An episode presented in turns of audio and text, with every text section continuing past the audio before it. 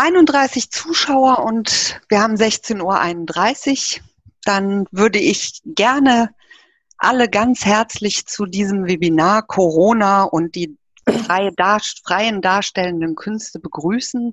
Es ist das zweite in einer ähm, auf längere Themen angelegten Reihe der Kulturpolitischen Akademie. Und bevor ich jetzt gleich noch einiges zum Ablauf sagen werde und die einzelnen Beteiligten an diesem Webinar begrüßen und vorstellen werde, würde ich der Ulrike Blumenreich das Wort übergeben, die als Hausherrin sozusagen in diesem Webinar begrüßen darf. Auch von meiner Seite ein ganz herzliches Willkommen an alle, die Alten und die Neuen, die uns jetzt zu diesem zweiten Webinar der Kulturpolitischen Akademie zugeschaltet sind. Wir freuen uns sehr über Ihr reges Interesse. Sie sehen, wir haben die 30er-Marke sogar überboten. Mein Name ist Ulrike Blumenreich. Ich bin wissenschaftliche Mitarbeiterin des Instituts für Kulturpolitik der Kulturpolitischen Gesellschaft und verantwortlich für die Kulturpolitische Akademie. Mit dieser Webinarreihe starten wir jetzt die Kulturpolitische Akademie, die wir gerade als Wissens-, Vernetzungs- und Vermittlungsplattform für Kulturpolitik aufbauen, und zwar mit analogen und mit digitalen Modulen. Neben der wöchentlichen Webinarreihe, die wir jetzt im Mai zum Thema Kultur und Corona veranstalten und im Juni zum Thema Kultur und Digitalität, planen wir aktuell eine Sommerakademie, die im September diesen Jahres, so es Corona-bedingt möglich sein wird, stattfinden wird. Zentrales Element, egal ob digital oder analog, ist aber unsere Kooperation heute für dieses Webinar mit dem Bundesverband der freien darstellenden Künste. Herzlichen Dank nochmal an Stefan Beermann und mit dem NRW-Landesbüro Freie Darstellende Künste. Vielen herzlichen Dank, Ulrike Seibold. Auch unseren anderen beiden Kolleginnen Susanne Schuster und Julian Kamphausen vom Festival Hauptsache Frei. Herzlichen Dank, dass Sie diesen Input für uns heute mit gewährleisten. Herzlich willkommen auch an unseren Host, den Sie ganz oben in der Ecke sehen, Simon Sievers. Vielen Dank. Ähm, in seinen Händen liegt heute die Technik. Und ein ganz besonders herzliches Dankeschön natürlich an Anke von Heil, die die Moderation für die gesamte Reihe übernehmen wird. An die gebe ich auch sehr gerne wieder zurück. Wunderbar, vielen Dank. Ähm, also äh, schön eingebettet starten wir jetzt in äh, dieses spezifische Thema, wo es um die freien darstellenden Künste geht. Ähm, bevor ich aber den Ablauf noch mal ein bisschen strukturiert äh, darlegen möchte, sind ein paar technische Dinge notwendig. Ich habe schon gelesen im Chat, ich sehe mein eigenes Video nicht. Wir haben diesmal auf eine Webinar-Möglichkeit äh, bei Zoom zurückgegriffen, die tatsächlich so ein bisschen fokussiert, dass es eine Art Bühne gibt. Es passt ja auch sehr schön zum Thema, auf der die Vortragenden und die äh, Input geben Gastgeberinnen zu sehen sind und die Moderation. Und ähm, der Zuschauerraum ist ein bisschen im Dunkeln. Sie haben aber mehrere Möglichkeiten, sich zu beteiligen, die ich jetzt eben nochmal durchgehen möchte. Es gibt den Chat, der ein bisschen anders ist als in den Meetings, weil man eben auch nicht privat untereinander chatten kann, sondern wenn, dann sehen das alle. Ähm, ist auch vielleicht der Konzentration geschuldet und man vertut sich dann nicht, dass man irgendwie privat was schickt, was eigentlich alle sehen sollten. Und dann, Sie kennen das, unten ist ja diese Leiste. Normalerweise, die ist jetzt bei Ihnen etwas eingeschränkter, aber da gibt es die Möglichkeit F und A, also Fragen und Antworten. Wenn Sie da draufklicken, dann öffnet sich ein Fenster und das würden wir gerne so nutzen, dass gleich, wenn es die einzelnen Inputs gibt, Sie auch schon die Möglichkeit haben, dort Fragen reinzustellen und die werden wir dann sukzessive beantworten in einer Stunde müssen wir wirklich straff durch das Programm gehen. Wir haben aber die Möglichkeit, dass wir am Ende die Diskussion öffnen, so wie man das ja auch gerne bei analogen Veranstaltungen macht. Und dann würden wir nochmal ähm, von Ihnen ein Handzeichen erbitten. Das kennen Sie auch. Sie haben die Möglichkeit, eben diese kleine blaue Hand zu heben. Und wir würden Sie dann alle als Diskussionsteilnehmer freischalten. Das kann eben derjenige machen, der dann auch gerne mit Video und mit Ton auch sich nochmal einschalten möchte. Ähm, wir werden davor auch nochmal eine kleine Umfrage starten. Also es gibt eben ganz viele Möglichkeiten, sich hier auch einzubringen. Und ähm, da Gehör zu finden, beziehungsweise auch die wichtigen Fragen loszuwerden. Auch ein noch kleiner technischer Hinweis, oben rechts kann man ja umschalten zwischen Sprecheransicht und Galerieansicht. Also wenn dann gleich die Inputs kommen, dann äh, kann man da für sich auch nochmal den Fokus auf diejenige oder denjenigen legen, der gerade an dieser Stelle auch dran ist und spricht. Und damit das Timeboxing jetzt gut funktioniert, gehe ich direkt ähm, in den Ablauf rein. Wir haben zwei Inputs vorgesehen. Ähm, die Ulrike Blumenreich hat ja schon die Protagonistinnen erwähnt und vorgestellt.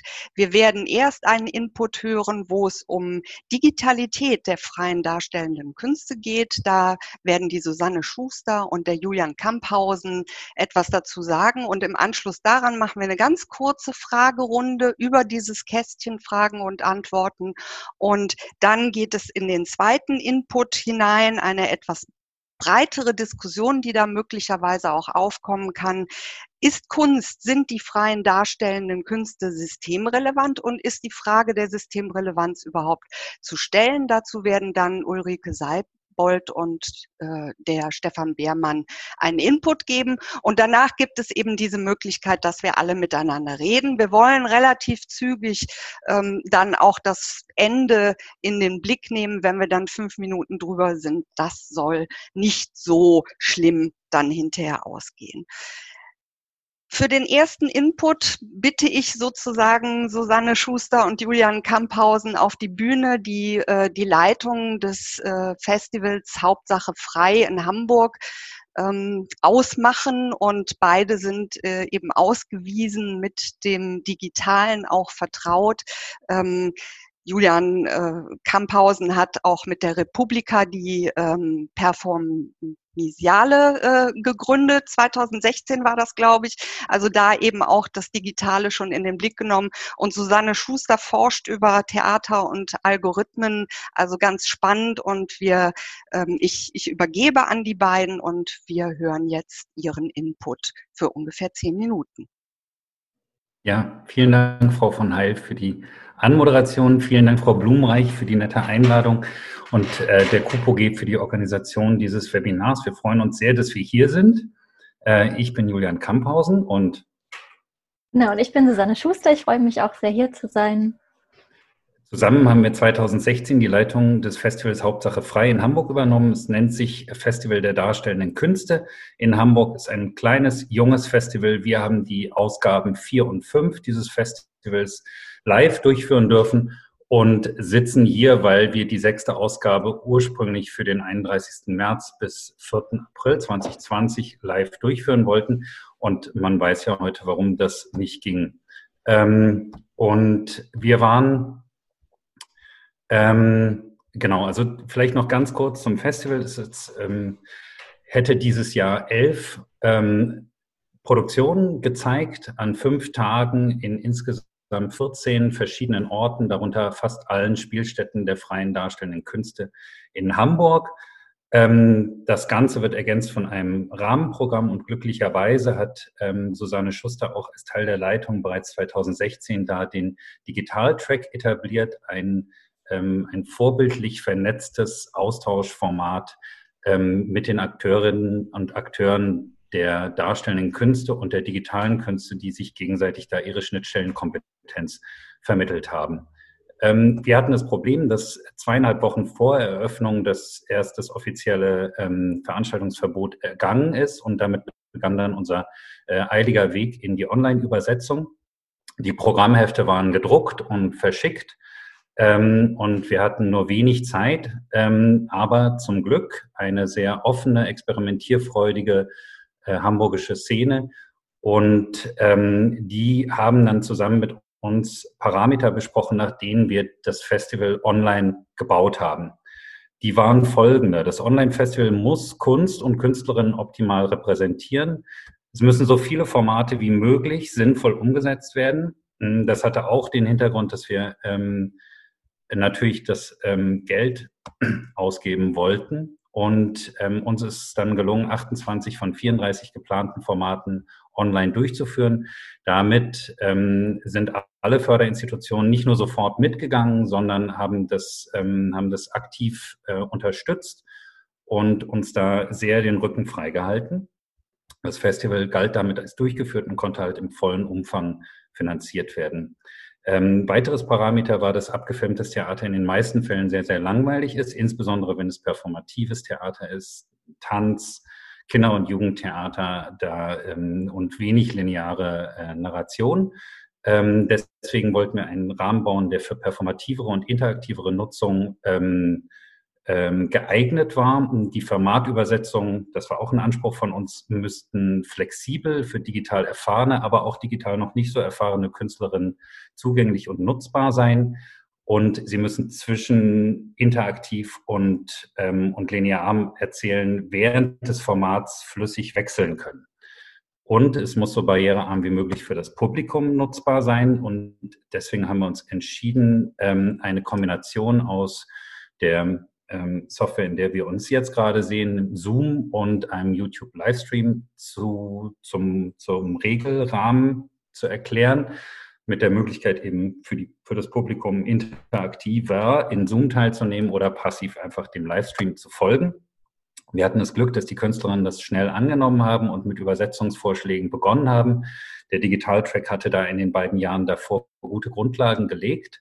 Ähm, und ähm, und wir hatten auch das Glück, dass wir die ersten waren, die ein Festival in dem Bereich äh, komplett kurzfristig online umsetzen mussten. Deswegen hatten sich bestimmte ähm, äh, ästhetische Gewohnheiten ähm, noch nicht ähm, ausgebildet, die man jetzt heute schon sieht. Also auch die, die technische Anmoderation von Frau von Heil spricht ja jetzt schon aus wochenlanger intensiver Auseinandersetzung mit diesem Format und seinen, seinen technischen Tücken, aber auch mit den Inszenierungsgedanken, dass wir uns jetzt hier auch, dass Sie jetzt nicht nur mich sehen, sondern je nachdem, welche Ansicht Sie eingestellt haben, auch noch ein paar andere Gesichter, ist auch ein inszenatorischer Gedanke, der dahinter stellt.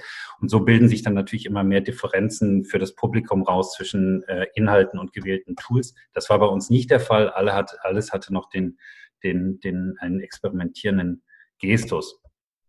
Und, ähm, und ähm, im Gegensatz zu vielen anderen Leuten hatten wir eben auch das Glück, ähm, dass wir ähm, relativ schnell mit den Gewerken die technische Umsetzung angehen konnten, weil die auch eine hohe, ähm, hohe digitale Kompetenz ähm, bei uns versammelt hatten. Wir haben gelernt, dass ähm, ein Festival im, im analogen Raum durchzuführen nicht personalintensiver ist, als ein Festival im digitalen Raum durchzuführen.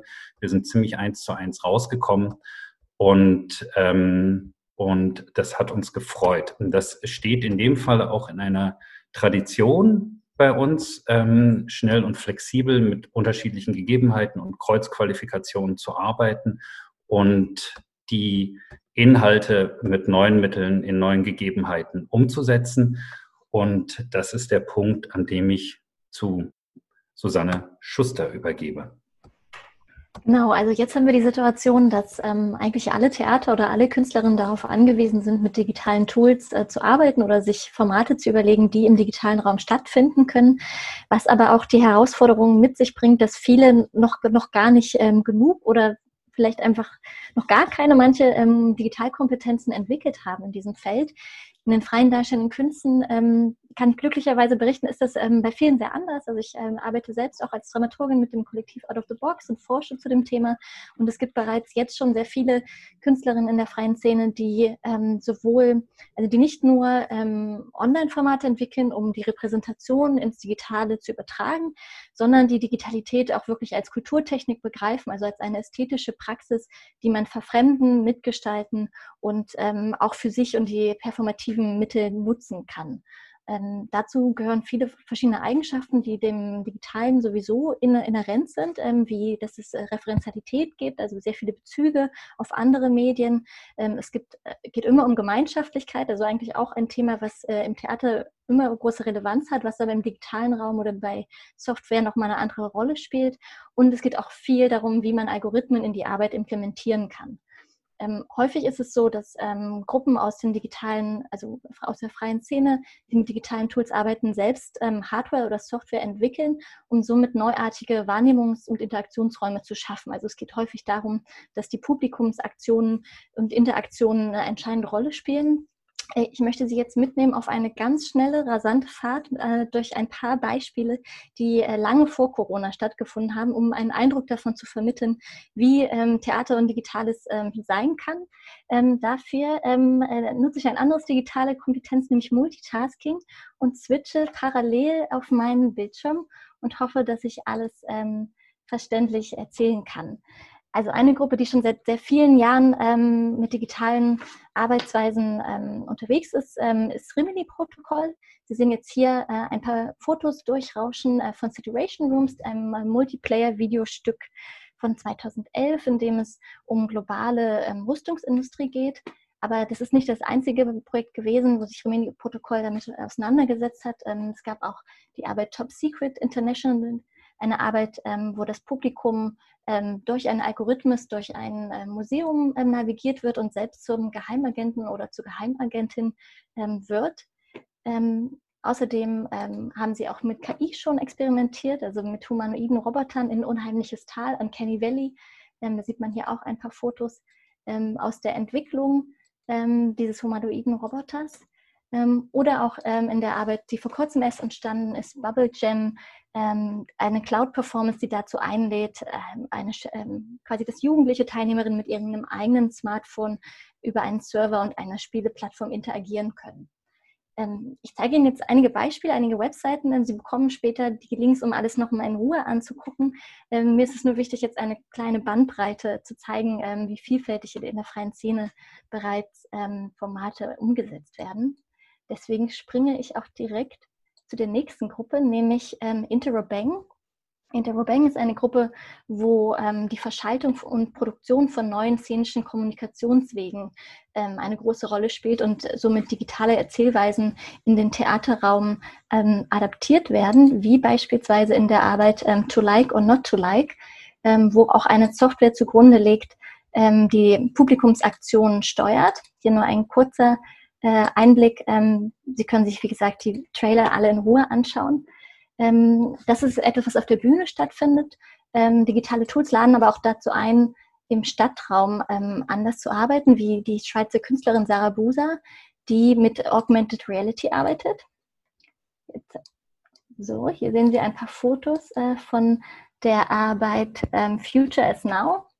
Ähm, außerdem ähm, ist es auch so, dass viele KünstlerInnen ähm, ähm, quasi ähm, Erzählstrategien aus dem Digitalen adaptieren, zum Beispiel aus dem Gaming-Bereich. Da ist quasi ein ganz neues Genre entstanden.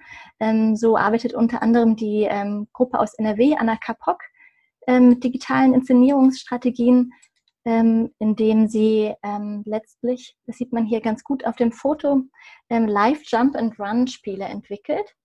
hier sieht man den Trailer und wenn ich ein bisschen weiterspringe, erkennt man auch die Situation auf der Bühne, ähm, wo das Publikum, na gut, leider nicht hier, aber äh, Sie können sich das ja gerne alles in Ruhe dann nochmal anschauen. Ähm, quasi bei Anna Kapok äh, wird der Bühnenraum und ähm, ist vorhanden und das Publikum äh, steuert die Schauspielerin als Avatare in Live Run and Jump spielen. Außerdem kennen Sie sicherlich alle die ähm, Gruppe Machina X, die mit Point-and-Click-Adventures arbeitet. Ähm, ich springe noch einmal auf die Website von meiner Gruppe Out of the Box.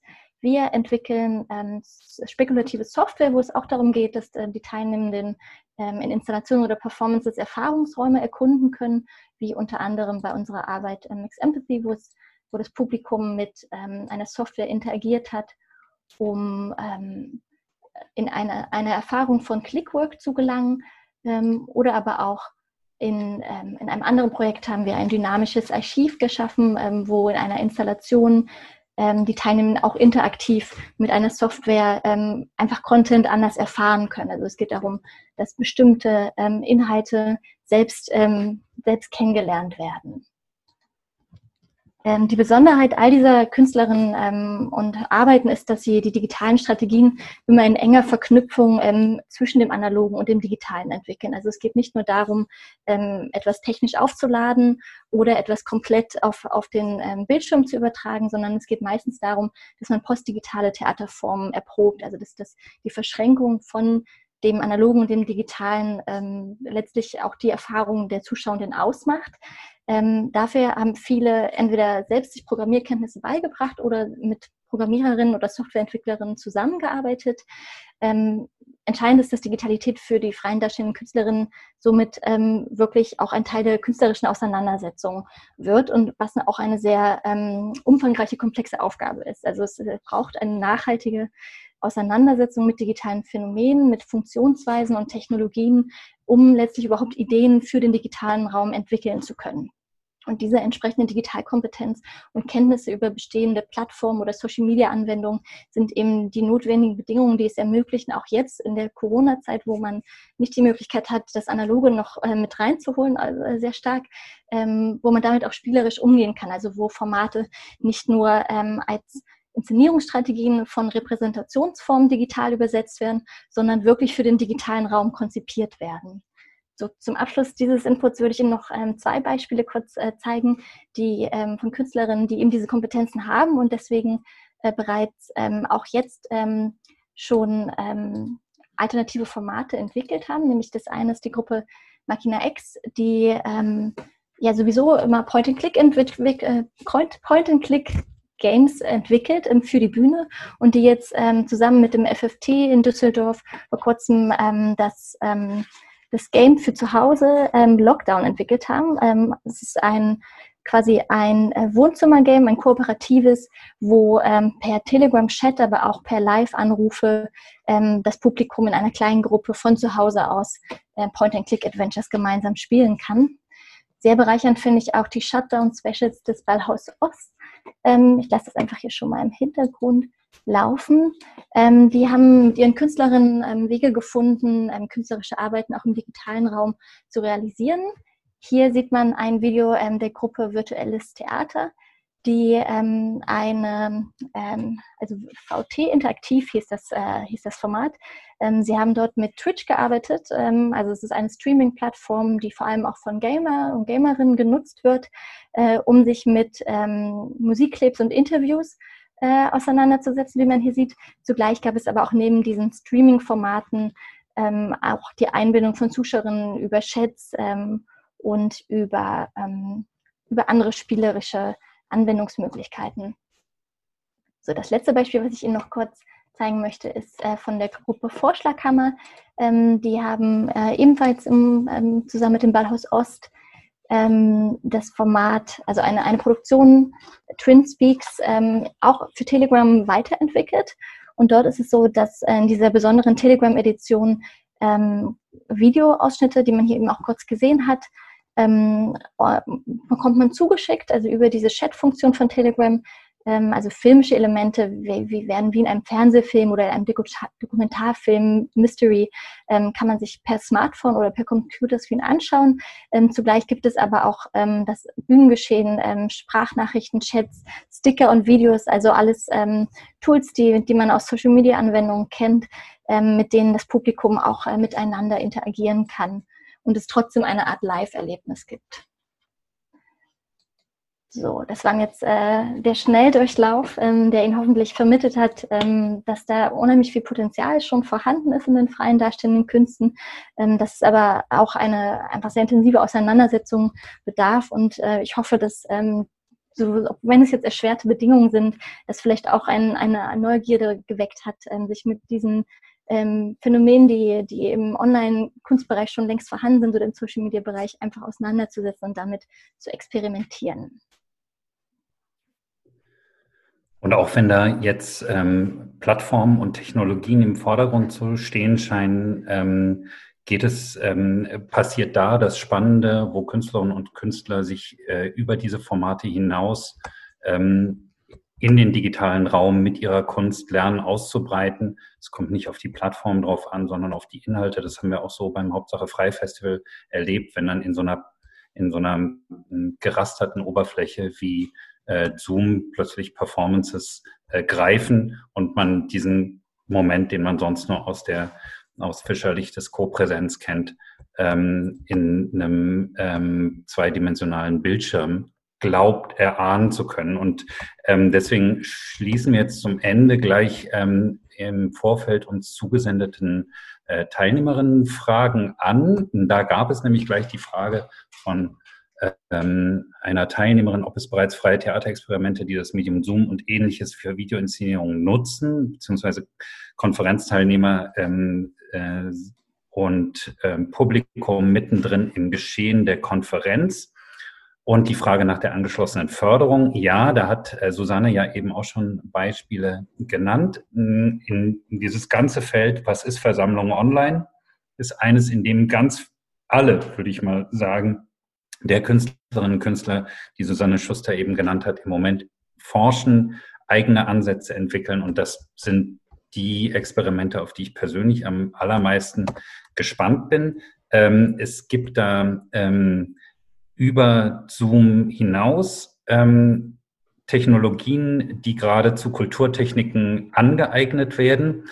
Ähm, und ähm, wenn man die evolutionären Schritte, die im Moment von Festival zu Festival alleine vorkommen, also jetzt das ähm, Performing Arts Festival in Berlin, was in der nächsten Woche stattfindet, nutzt schon eine viel sophisticatedere äh, Videokonferenzsoftware, als äh, wir das genutzt haben. Und es geht weiter. Ich pack da mal ganz kurz zwei interessante Beispiele unten in den Chat für die Leute, die das Feld weiter interessiert.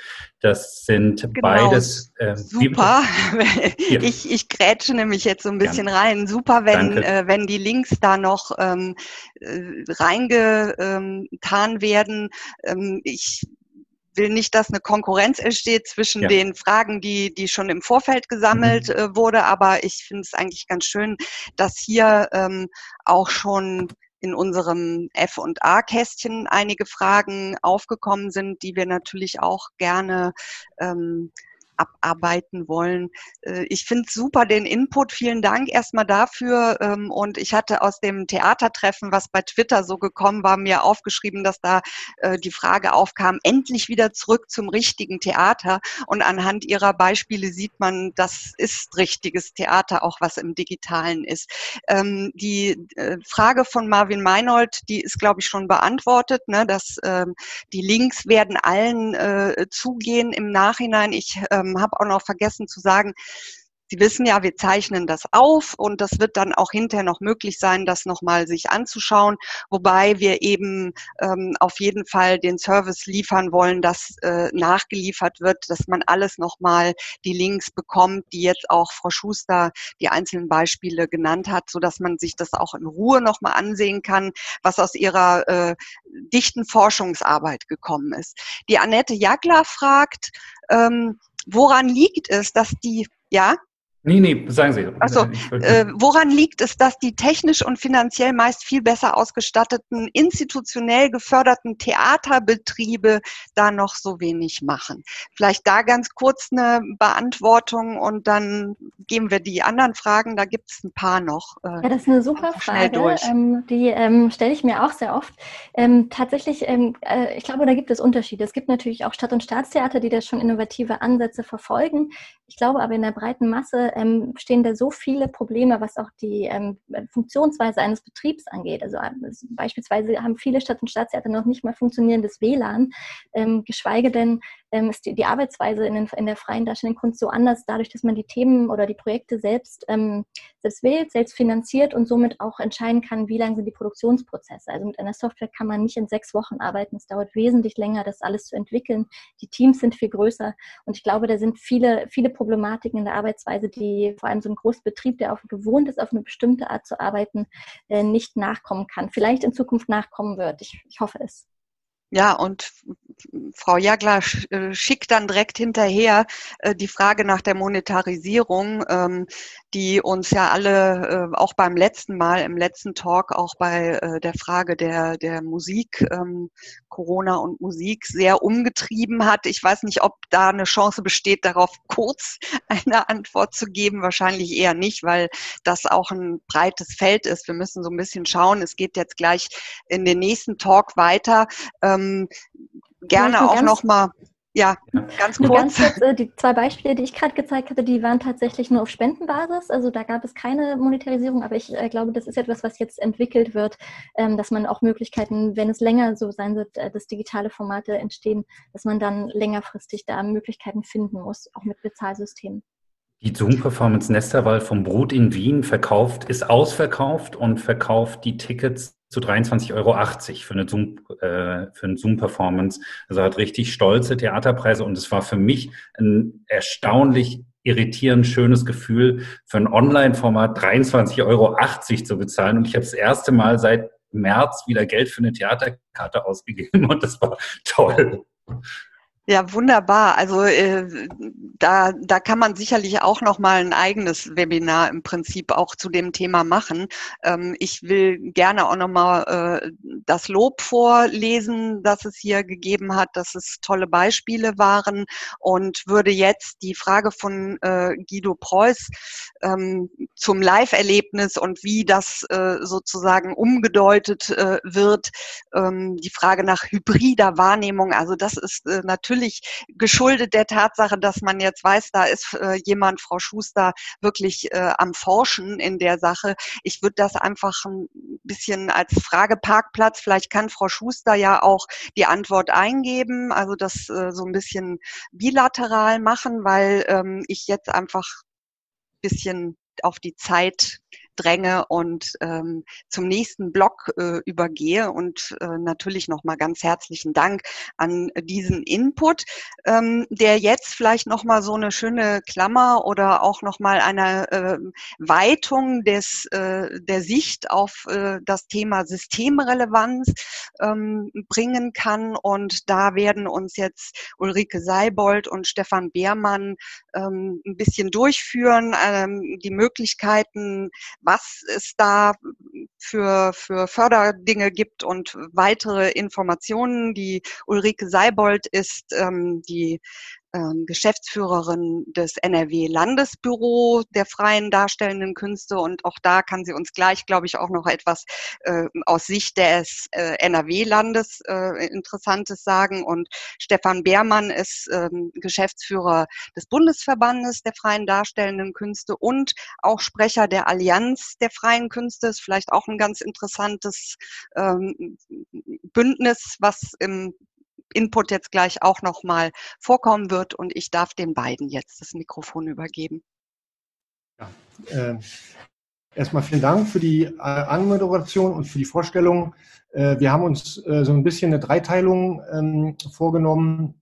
Ich würde mal so einen Auftakt machen äh, und sage gleich, dass es bei mir, glaube ich, jetzt nicht so einen elaborierten ähm, Vortrag geben wird, sondern tatsächlich eher eine Position, äh, zu dieser Frage, äh, die uns tatsächlich sehr aktuell scheint. Dann wird Ulrike übernehmen und ähm, äh, bei mir wird es dann im, am Abschluss auch nochmal um die ähm, anstehenden Verteilungskämpfe gehen und die Frage, wie positionieren sich die freien darstellenden Künste. Aber zunächst nochmal äh, ähm, zu der Frage der Systemrelevanz. Ähm, wir, wir, beobachten gerade so einen ganz interessanten zweigeteilten ähm, Diskurs. Es gibt sozusagen auf der einen Seite in den großen Medien, ähm, äh, in den, äh, sagen wir mal, sehr dominierenden Bundesmedien, ZDF, ähm, äh, ARD und so weiter, äh, gibt es die interessante Beobachtung, dass es äh, ungefähr wirklich 14 Tage gedauert hat, bis der, bis der erste Künstler tatsächlich sichtbar war. In, bei Hart aber fair ähm, äh, war es, glaube ich, Ulrich Mattes, der wahrnehmbar wirklich der einzige war, der seit, seit Wochen befragt worden ist. Und auf der anderen Seite gibt es dann einen eher feuilletonistischen Diskurs, wo diese Frage der Systemrelevanz äh, tatsächlich sehr stark präsent war.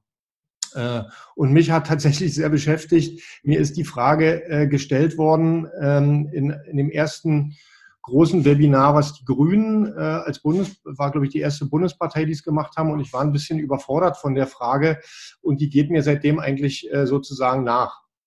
Und ich würde sozusagen nochmal drei Perspektiven sozusagen aufmachen, in der, aus denen diese Frage gestellt wird. Das erste ist sozusagen so ein politischer Verteidigungsimpuls, äh, der genau in dem Diskurs wahrnimmt, oh, die Kultur und die, die Kunst äh, kommt offensichtlich stark äh, zu kurz ähm, in den großen Erzählungen, die sich erstmal auf Notrettung beziehen. Und man versucht sozusagen damit eine, ja, sozusagen so eine Art Hebung äh, man versucht, die Künste ähm, und die Kultur sozusagen in den Diskurs reinzuheben, indem man sagt, ey, Moment, die sind auch äh, systemrelevant. Dann gibt's dann gibt's diese, äh, diese, dieses Narrativ von der Systemrelevanz natürlich auch aus der Perspektive der Künste selbst und aus so einer empfundenen Marginalisierung, äh, die sagen, Moment, aber wir wollen gehört werden. Und dann gibt es natürlich noch eine dritte Perspektive von denen, äh, die sozusagen schon immer äh, ähm, gemeint haben, dass Kunst weg kann und sozusagen nicht diese Bedeutung hat. Und ähm, sozusagen voranzustellen ist, glaube ich, erstmal sowieso, dass man so eine Klammer macht und sagt, es geht in einer Notsituation, wird natürlich niemand ähm, äh, gewissermaßen der Feuerwehr und den, dem medizinischen Personal, dem, den Pflegekräften absprechen wollen, dass es da andere Relevanzen gibt als, als die Künste.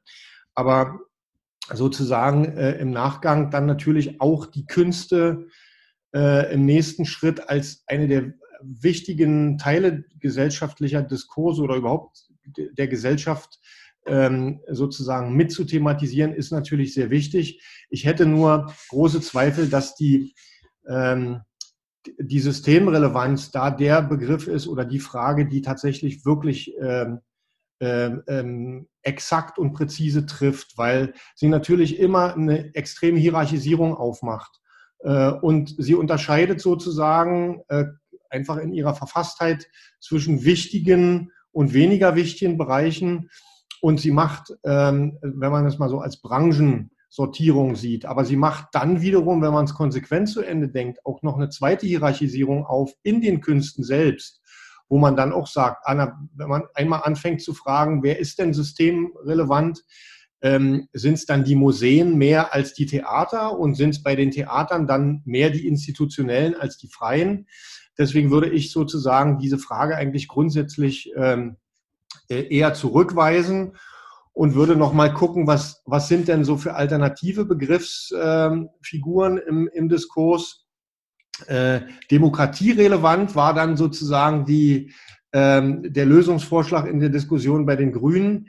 Den finde ich auch nicht so ganz glücklich, obwohl es natürlich einen interessanten Kern hat. Natürlich ist es sozusagen, ist, ist Kunst eine als, als wichtige Selbstvergewisserungsinstitution ähm,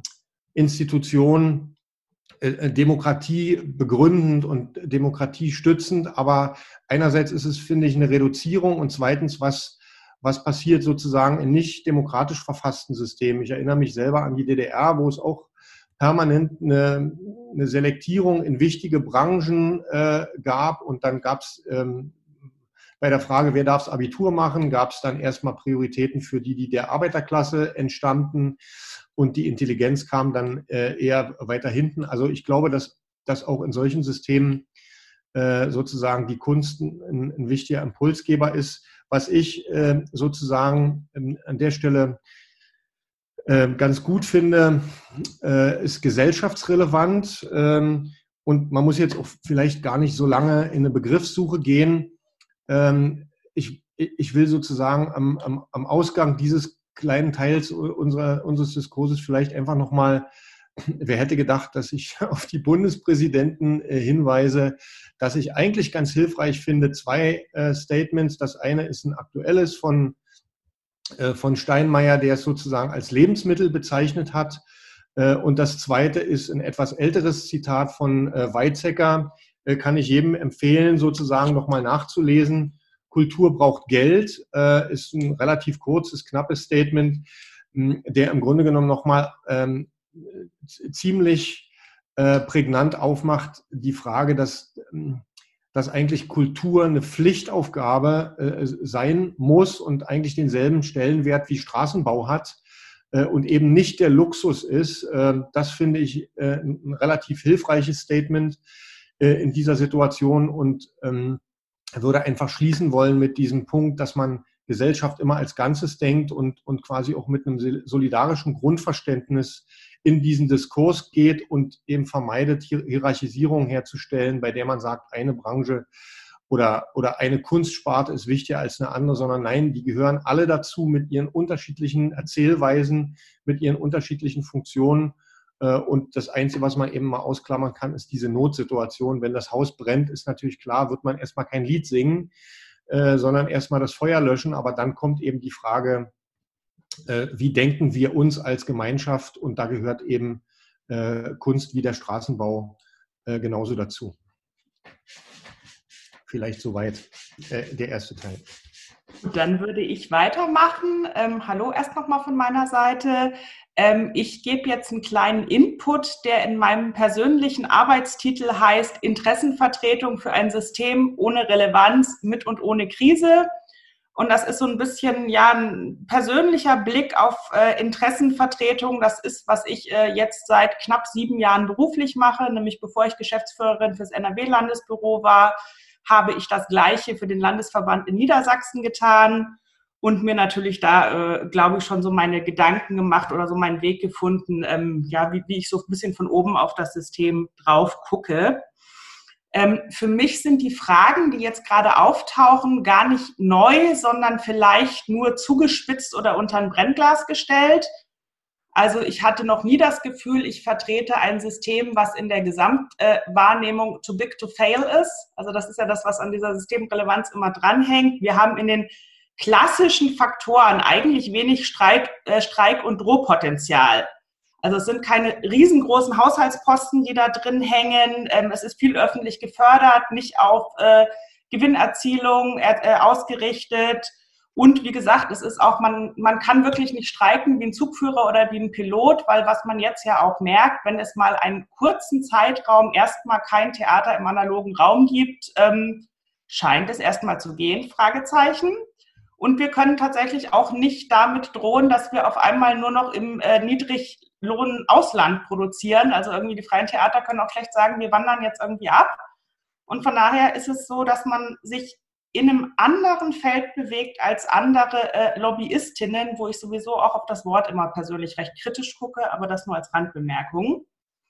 Mm, für mich ist es dennoch immer bei allem, was ich tue und denke, wichtig, dass man sagt, man hat nicht nur immaterielle Wirkungen, sondern natürlich haben auch die freien darstellenden Künste äh, mittlerweile ein System, was jede Menge Arbeitsplätze und Existenzen schafft und natürlich auch Effekte auf andere Branchen, ganz stark auf den Tourismus, aber auch auf viele andere äh, angelagerte Branchen.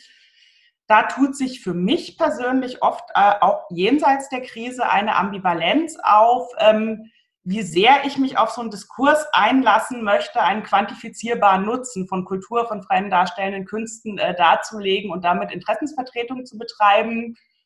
Ich finde es immer am schönsten, wenn man da additiv handeln kann, also wenn man natürlich Zahlen, Daten und Fakten hat, aber natürlich trotzdem auch über diesen eben, wir sind genau deswegen wichtig, weil wir einen Bereich darstellen, in dem es nicht sofort immer um Effizienz und ganz klar quantifizierbare Nutzbarkeit geht, ähm, ist in der Realität nicht immer möglich, weil natürlich auch die Interessensvertretungen zum Teil personell nicht wahnsinnig riesig ausgestattet sind.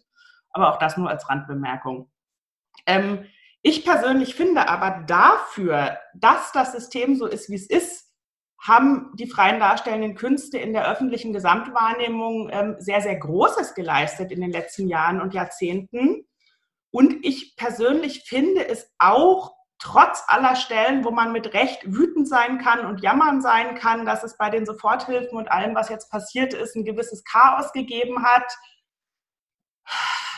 finde ich, ich habe nicht das Gefühl, dass wir gar kein Gehör finden und möchte an dieser Stelle, ich hatte jetzt eigentlich andere Beispiele, aber ich kann jetzt für die Kolleginnen aus NRW, ich habe gerade in der Zuschauerinnenliste gesehen, es sind einige da, Wer es noch nicht gelesen hat, eine super Nachricht äh, einfach an der Stelle mal reinschieben. Und zwar wird das Soforthilfeprogramm des äh, MKW ähm, auf 27,5 Millionen aufgestockt und die Anträge, die noch in der Pipeline sind, sollen wohl noch alle im Nachhinein bewilligt werden. Habe ich gerade eben kurz vor dem Webinar gelesen und finde das ziemlich großartig und ich finde schon, also äh, ohne mir jetzt persönlich auf die Schulter klopfen zu wollen, es ist einfach ein Zeichen dafür, Manches dauert, aber Kunst hat durchaus ein Gehör und wird in ihrer spezifischen Relevanz durchaus auch gesehen und anerkannt. Und was mich persönlich sehr freut, ist, dass das alles eben durch ein positives Narrativ und nicht durch den vorher geschilderten äh, politökonomischen Machtkampf, durch den Druck, durch das Drohen, durch das Streiken, sondern durch gute Argumente, Ideen und Kommunikationsstärke funktioniert. Natürlich auch durch geschicktes Netzwerken und strategisches Taktieren aber eben auch durch äh, künstlerische und kreative Mittel. Ich will da jetzt gar nicht zu tief reingehen, aber das ist so ein Thema, vielleicht einfach mal nur angeteasert, mit dem ich mich gerade befasse. Wie funktioniert das auch weiter in einer Krisensituation? Also tut man sich einen Gefallen, wenn man sozusagen nicht härter wird an dieser Stelle oder kann man genau weiter eigentlich punkten mit künstlerisch kreativen Mitteln? Ähm, und damit ein gewisses Selbstbewusstsein auch zur Schau stellen, trotz aller Angst, die da gerade berechtigterweise äh, für viele, viele, viele Existenzen da ist und die wir natürlich auch absolut sehen und wahrnehmen. Ähm, ja, aber das vielleicht nur so als kurze persönliche Bemerkung. Auf jeden Fall waren die freien darstellenden Künste zu Beginn der Krise äh, in der gesamtpolitischen Wahrnehmung ein zwar relativ kleines, aber doch ganz, ganz klar expandierendes Feld Sie waren ganz klar als wichtige Säule der Theaterlandschaft anerkannt. Und da sollte man jetzt auch in der Krise keinen Zentimeter hinter zurückgehen, auch wenn man vielleicht in ökonomischer Hinsicht an der einen oder anderen Stelle in den kommenden Jahren über Status quo-Erhalt diskutieren werden muss und nicht über neue Programme und Ausweitungen. Aber das sollte sozusagen nicht in der Wertschätzung und im Selbstbewusstsein äh, einen Einbruch mit sich bringen, sondern ganz im Gegenteil. Ähm, die freien darstellenden Künste ähm, sind eigentlich recht trainiert, was Selbstbewusstseinsbildung angeht. Ähm, es gibt ganz, ganz viele Argumente für die gesellschaftliche Relevanz, wenn man den Begriff äh, dann doch nochmal heranziehen möchte.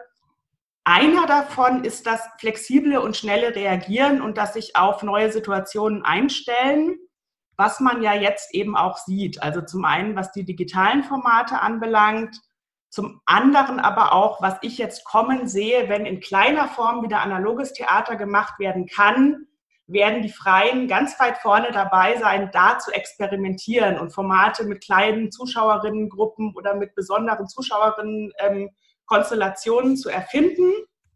Mm, und da sehe ich gerade für die Interessensvertretung eine Chance, aber einfach auch diese Gefahr, dass dieses ähm, Pioniersein auch gewürdigt werden sollte und eben auch bezahlt werden sollte. Also da sind wir wieder bei dem Thema, was wir gerade schon angerissen haben mit der Monetarisierung, dass das gerade für mich so eine Überlegung auch im Kopf ist, wie stellt man das sicher, dass man zeigt, hey, da sind Leute, die können so schnell und so prima und so intelligent auf eine echt absurde Situation reagieren, ohne dass ich sie verkaufe als, naja, das sind die, die machen es doch eh immer, ähm, egal was da monetär dahinter steckt.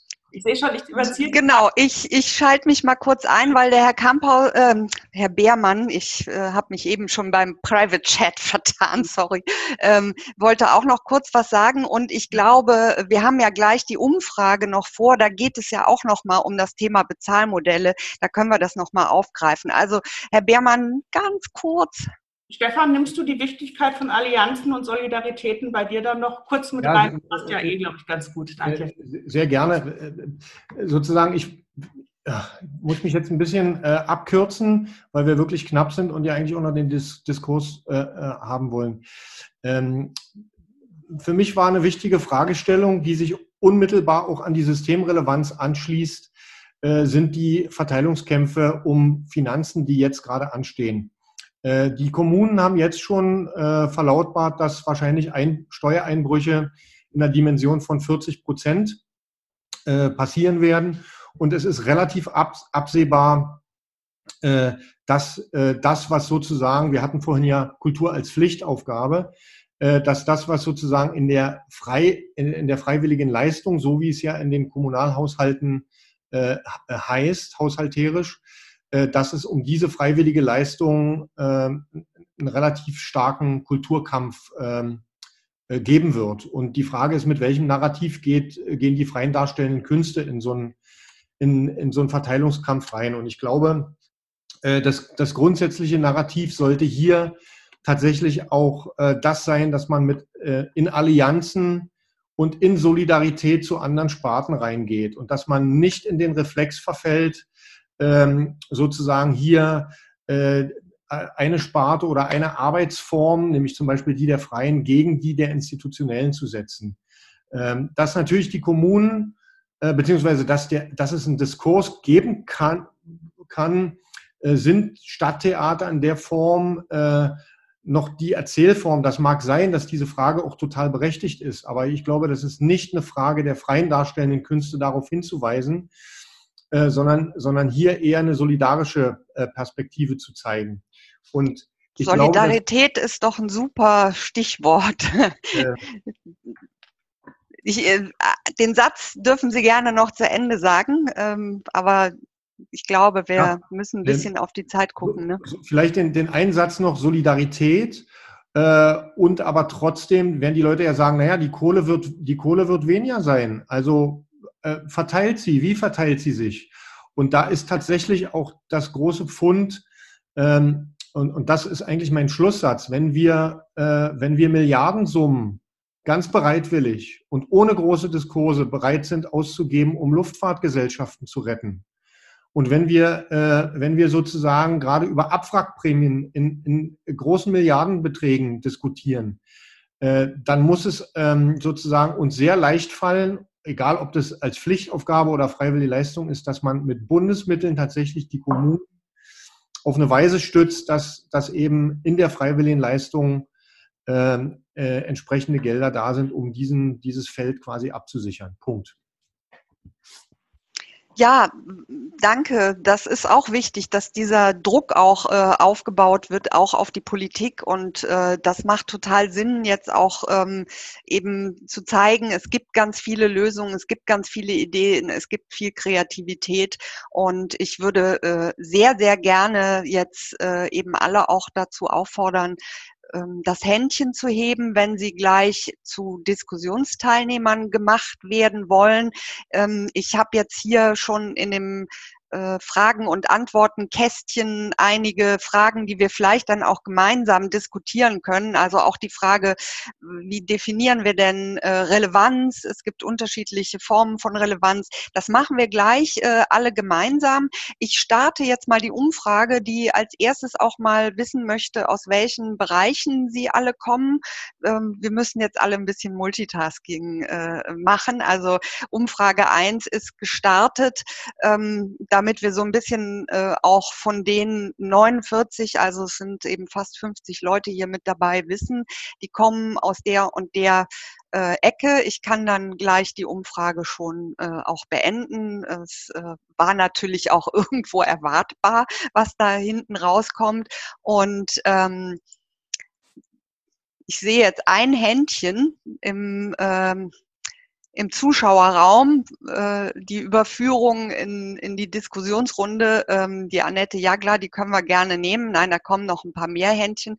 Ähm, wir können aber gleich auch einfach das weitermachen mit den Fragen, die da in dem Kasten auch aufgetaucht sind, ähm, die ja während auch der kleinen Inputs äh, zu sehen waren. Ich beende mal die erste Umfrage und natürlich, äh, aber interessanterweise 52 Prozent sind aus den Freischaffenden äh, sind freischaffend in den darstellenden Künsten, ähm, ein Großteil auch äh, in Politik und Verwaltung, wofür natürlich jetzt der letzte Input äh, sehr wichtig gewesen ist, dass da auch Argumente fließen und mitgenommen werden und Wissenschaft ist auch mit dabei. Also das sind eigentlich wichtige äh, Partner auch in äh, Vorangehen, auch in der Frage, wie, wie bauen wir jetzt eben weitere Dinge für die Zukunft auch auf.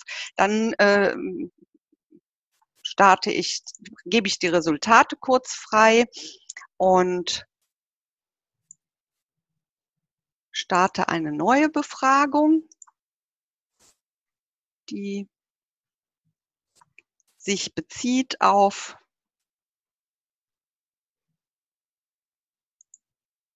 da muss ich rumklicken, haben Sie in den letzten Wochen für Kunst, die Sie online genossen haben, gezahlt? Ja, ähm, ich starte die mal kurz. Das ist ja eigentlich auch schon etwas, was in ähm, in den Frage- und Antwortenkasten stand. Da war auch äh, die Bitte, so ein eigenes Webinar oder eine eigene Veranstaltung zu der Frage der Bezahlung zu machen. Also das drängt doch alle und ähm, das ist etwas, was wir sicherlich auch noch mal breiter diskutieren müssen, auch Lösungsmöglichkeiten, weil es kann ja auch nicht sein, dass es nur um Spenden geht und um diese Almosenzuwendung, sondern da müssen eben auch neue Modelle äh, gefunden werden, auch ähm, für die Möglichkeit, auch unternehmerisch das äh, aufzuziehen.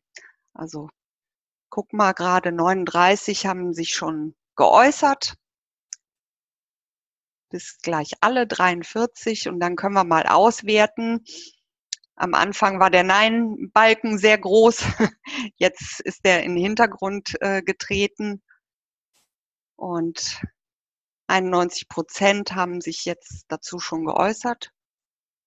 Und ich beende mal die Umfrage, damit wir schnell weitermachen können. Also ähm, 61 Prozent haben für Filme, Serien und ähm, Abonnements, Netflix und so weiter gezahlt. Ja, ähm, für die Literatur wurde gezahlt und äh, es wurde nochmal unterschieden, auch per Spendenbutton oder ähm, Eintrittskarte, die Möglichkeiten, die hier auch von Julian Kamphausen vorgestellt wurden. Das sind ja auch alles äh, ganz neue ähm, Bezahlmodelle, die man auch erstmal lernen muss, ja, mit denen man sich auch erstmal auseinandersetzen muss.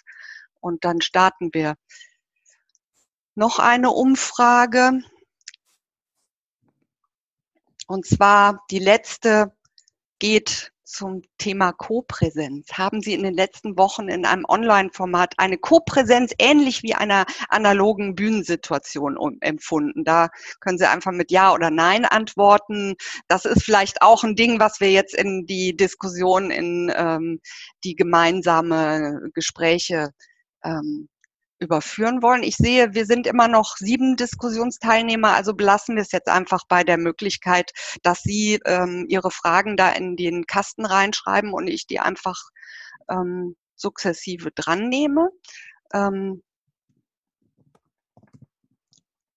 ja, nochmal. Vielleicht schalte ich mich ganz kurz ein, ja. ähm, liebe Anke. Ähm, wir sollten vielleicht nochmal fragen, ob es jetzt noch Zuschauerinnen und Zuschauer gibt, die äh, in die Diskussion mit einsteigen wollen. Gerade habe ich ein, zwei Hände gesehen, aber die haben wir noch nicht angenommen, weil wenn man in der so, Diskussion ist, kann man nicht mehr an Umfragen teilnehmen. Ah, okay. Ja, wir lernen auch mit dem Format. Okay, dann äh, ist jetzt noch mal die Zeit, Händchen zu heben und dann äh, nehmen wir die, also Sie kriegen dann einfach mehr Rechte zugewiesen und dürfen auch das Mikrofon nutzen. Das ist halt hier bei dieser äh, Einteilung im Webinar etwas anders. Also ähm, die Umfrage hat ergeben, dass 70 Prozent sagen, sie haben keine Co-Präsenz empfunden.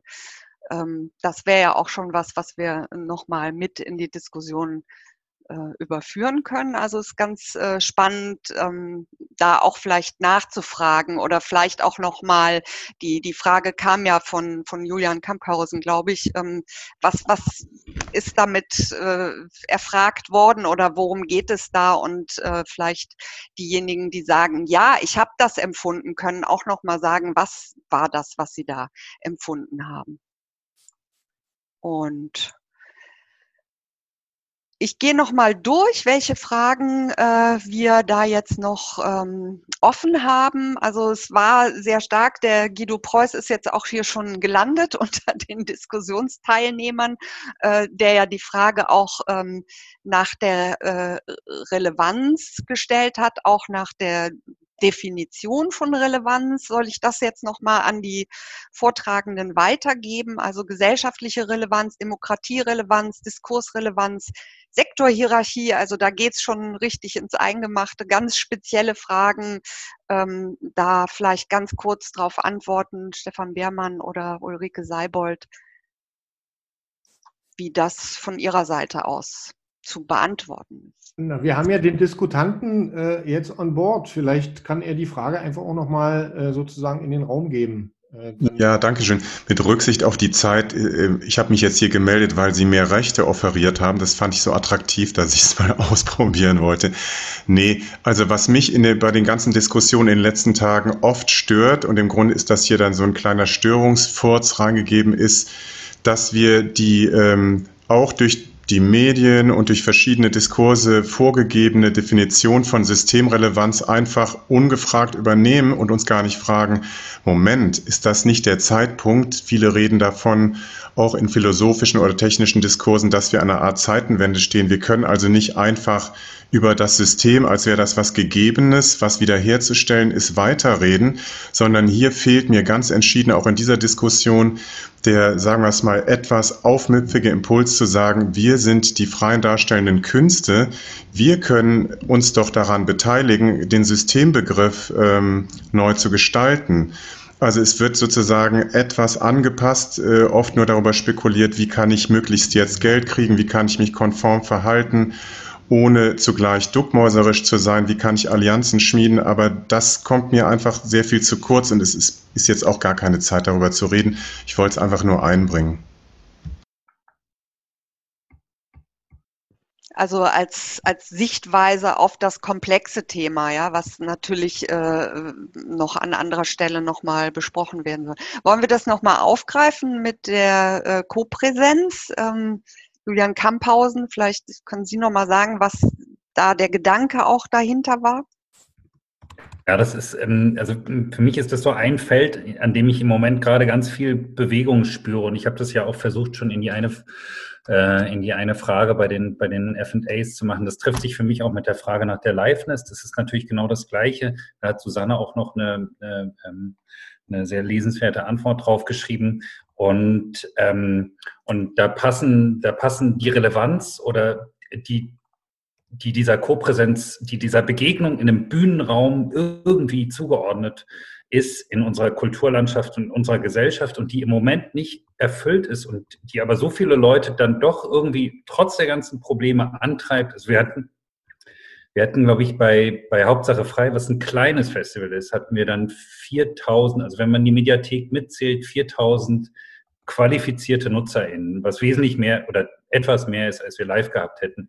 Beim Theatertreffen jetzt habe ich gehört 125.000.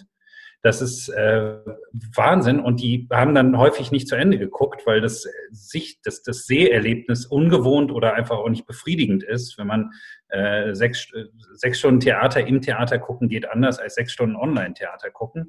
Ähm, man kann einfach äh, nicht, nicht raus, je nach Sitzplatz. Aber ähm, aber dieses, da ist eine große Dis Diskrepanz zwischen Angebot und Bedarf und das wird sich im Moment in rasendem Tempo äh, aufeinander zubewegen.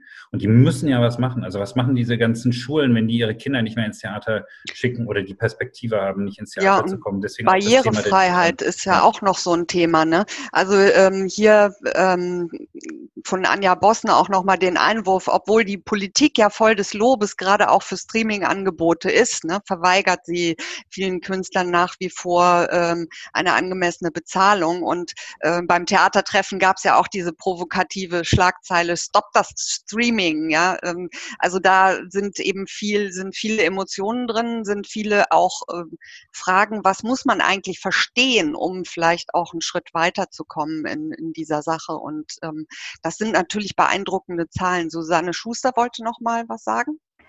Genau, ich glaube, ähm, eine Herausforderung, die hier besteht, ist ja auch, dass ähm, das ähm, Theater, wenn es streamt, äh, natürlich auch in Konkurrenz kommt mit, mit anderen Streaming-Angeboten, weil das ja auch nicht die Kernexpertise von Theater ist, irgendwas auf dem 2D-Bildschirm zu transportieren.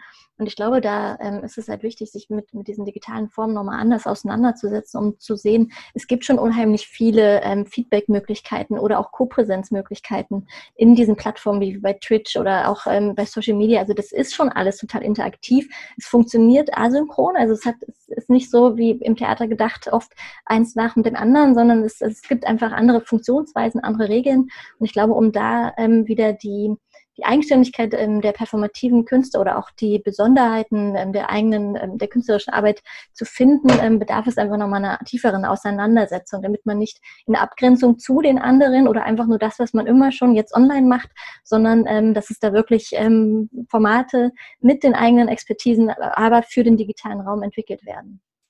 Absolut guter Einwand. Ich nehme die Annette Jagler auch nochmal dran. Das ist so ein bisschen Fishbowl-Feeling jetzt hier. Ne? Der Stuhl ist frei und äh, es darf immer jemand nochmal draufkommen. Du hast bestimmt auch noch was, ja, was du sagen ja. möchtest. Also wir machen, wir laufen jetzt schon langsam auf das Finale zu. Es sind äh, 34, äh, wir sind ein bisschen drüber, aber äh, ich sehe auch, da sind die meisten noch, sind noch dabei. Ja, ich wollte nochmal ergänzen zu dem, zu dem Live-Feeling. Äh, ich finde, oder ich glaube, bei vielen Sachen ähm, ist der Abschaltfaktor auch so groß, weil das eben doch noch viel abgefilmtes Theater ist und noch nicht so spezifisch produziert war, um die Möglichkeiten des Mediums wirklich zu nutzen. Ähm, aber die, sozusagen, ich, mein Job ist Organisationsentwicklung und ich arbeite im Kultur- und Bildungsbereich. Ähm, die Frage, die auch Guido Preuß nochmal ganz konsequent gestellt hat, zu sagen, ähm, wenn nicht jetzt, wann dann, sollten wir mal strukturelles ändern und sozusagen eben uns Künstler und Künstlerinnen sich in den Diskurs um ein anderes System, eine andere Struktur von Arbeitsmöglichkeiten und auch eine andere Struktur von Förderung ähm, äh, einmischen. Und zwar Förderung ist ein super Stichwort, weil da weise ich auch nochmal auf die Frage von Marvin Meinold hin, der eben sagt, gibt es Förderung, Netzwerke, sonstige Angebote, die uns den Weg in die digitale Welt vereinfachen. Das finde ich ja schon mal ein äh, super Impetus, ja, nicht zu sagen, also wir vom Theater wollen das gar nicht, sondern wie können wir, bitte helft uns da hinzukommen. Frau Seibold vielleicht noch so auch eine Schlussperspektive auf, wo kann man noch mehr Informationen bekommen? Genau, also zum einen habe ich gerade gesehen, hat Julian Kamphausen hier dankenswerterweise gerade ganz viele äh, Fördermöglichkeiten in den Chat gestellt. Deswegen wollte ich einfach eher kurz allgemein antworten. Völlig d'accord. Also das ist genau das, wo wir eigentlich dran sind, diese Themen, die eh schon immer bestehen, in der Krise nochmal zu verstärken. Also genau dieses Weg von der nur Einzelprojektförderung hin zu fluiden Formen, hin zu mittelfristiger Förderung, flexibel einsetzbar, gesamtgesellschaftlich bessere Unterstützung für hybride Erwerbsformen, äh, bessere Bezahlung, Honoraruntergrenzen, also eigentlich die Thematiken, die sowieso schon da sind, jetzt in diesem Brennglas Corona sozusagen nochmal ganz dolle nach vorne zu schieben. Ähm, absolut d'accord, wollte ich nur bestätigen. Frau Schuster, vielleicht noch äh, etwas, was das Ganze rund machen kann. Brennglas Corona, sehr schön, mhm. das merke ich mir. Ich versuche es rund zu machen. Ähm, ich glaube, ich glaube, genau, Brennglas Corona vielleicht als einen Impuls jetzt anzufangen und ähm, einen Diskurs mitzugestalten, der schon lange unter, äh, in diesem Bereich da ist, nämlich äh, die Frage nach Open Source. Also wie kann man Wissen teilen, äh, wie kann man Wissen weitergeben und auch Beratungen machen, aber auch vielleicht, wie kann man auch in kleineren Teilen denken. Also der Fonds Soziokultur hatte jetzt gerade so ein Förderprogramm, wo auch ähm, einfach kleinere Summen für vielleicht Prototypen oder für einfach einen Anfang. Insofern, ähm, um das rund zu machen, ähm, ja, vielleicht einfach der Impuls, ähm, weiterhin ähm, daran mitzuarbeiten, Wissen zu teilen. Und Stefan Beermann noch, wo man sich da auch erkundigen kann, wer hilft, wo es weitere Infos gibt. Nein, das war, war äh, in, in, das können wir ja sozusagen auch als Verband äh, ja nochmal nachliefern. Äh, mir war nur noch ein Punkt wichtig. Wir haben das ja sozusagen in der wirtschaftlichen Sphäre äh, ist ja gerade sozusagen die Diskussion sehr stark in so eine Richtung, wir knüpfen die Förderung und die Unterstützung an bestimmte Kriterien. Und äh, das ist ja durchaus richtig, dass man in der Autowirtschaft äh, an, öko an ökologische äh, Fortbewegungsformen denkt. Aber ich warne davor, diese äh, sozusagen diesen Mechanismus auf die Künste zu übertragen und äh, sozusagen jetzt auch zu sagen, ah, ähm, wenn wir jetzt die Künste fördern, dann aber vor allen Dingen nur, wenn sie, wenn sie äh, besonders äh, sich der Digitalität zuwenden, sondern ähm, wir müssen sozusagen die gesamte Bandbreite äh, jetzt stützen. Und natürlich braucht es zusätzlich dazu für alle, die sozusagen in dieser sozusagen die, die, die Lust und, und äh, Ansätze haben, hier neue digitale Formen zu entdecken oder weiterzuentwickeln, dass man die natürlich gezielt fördert, aber dass man das quasi nicht beides miteinander verknüpft, das wäre, glaube ich, ein fataler, ähm, Und äh, vor allen Dingen nichts gegeneinander ausspielen. Genau. Nicht die Sparten, nicht die äh, verschiedenen Ansätze. Ähm, und äh, ich glaube, das ist heute auch sehr deutlich geworden. Ich fand das wunderbar, diese, diese Zweiteilung auch des Inputs. Ähm, das äh, war sehr dicht, aber wie gesagt, es gibt im Nachgang noch äh, auch eine Liste mit den ganzen Links, die ähm, Beispiele beziehungsweise auch Fördermöglichkeiten. Es gibt sicherlich auch von Frau Seibold und Herrn Beermann äh, die das das Angebot, dass man eben die Verbände, den, äh, das Landesbüro und, und den Bundesverband anschreiben kann oder da auf den Seiten sich auch umzutun. Da gibt es ja auch schon Dinge, die zusammengestellt wurden. Ähm, meine Aufgabe wäre jetzt an dieser Stelle zu sagen, herzlichen Dank an alle, die dabei waren, die mitgemacht haben, die Input gegeben haben, in Form auch von Fragen. Das ist ja total wichtig auch.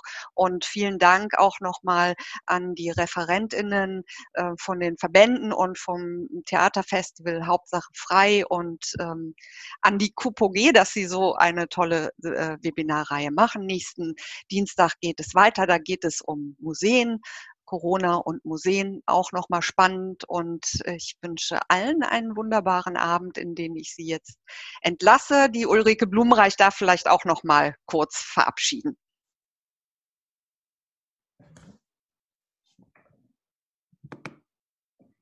Auch von meiner Seite nochmal die herzliche Einladung. Ähm, schauen Sie sich auf den Seiten der KUPOG und der Kulturpolitischen Akademie um. Wir haben dort ähm, die Aufzeichnungen des heutigen Webinars, des Webinars der letzten Woche und auch die der nächsten. Und dort finden Sie auch die angekündigte Linksammlung und die Präsentation. Auch von meiner Seite ein herzliches Dankeschön an alle Beteiligten für die Vorbereitung und auch an Sie, dass Sie sich auf dieses Experiment gemeinsam mit uns eingelassen haben und den Weg weitergehen. Herzlichen Dank.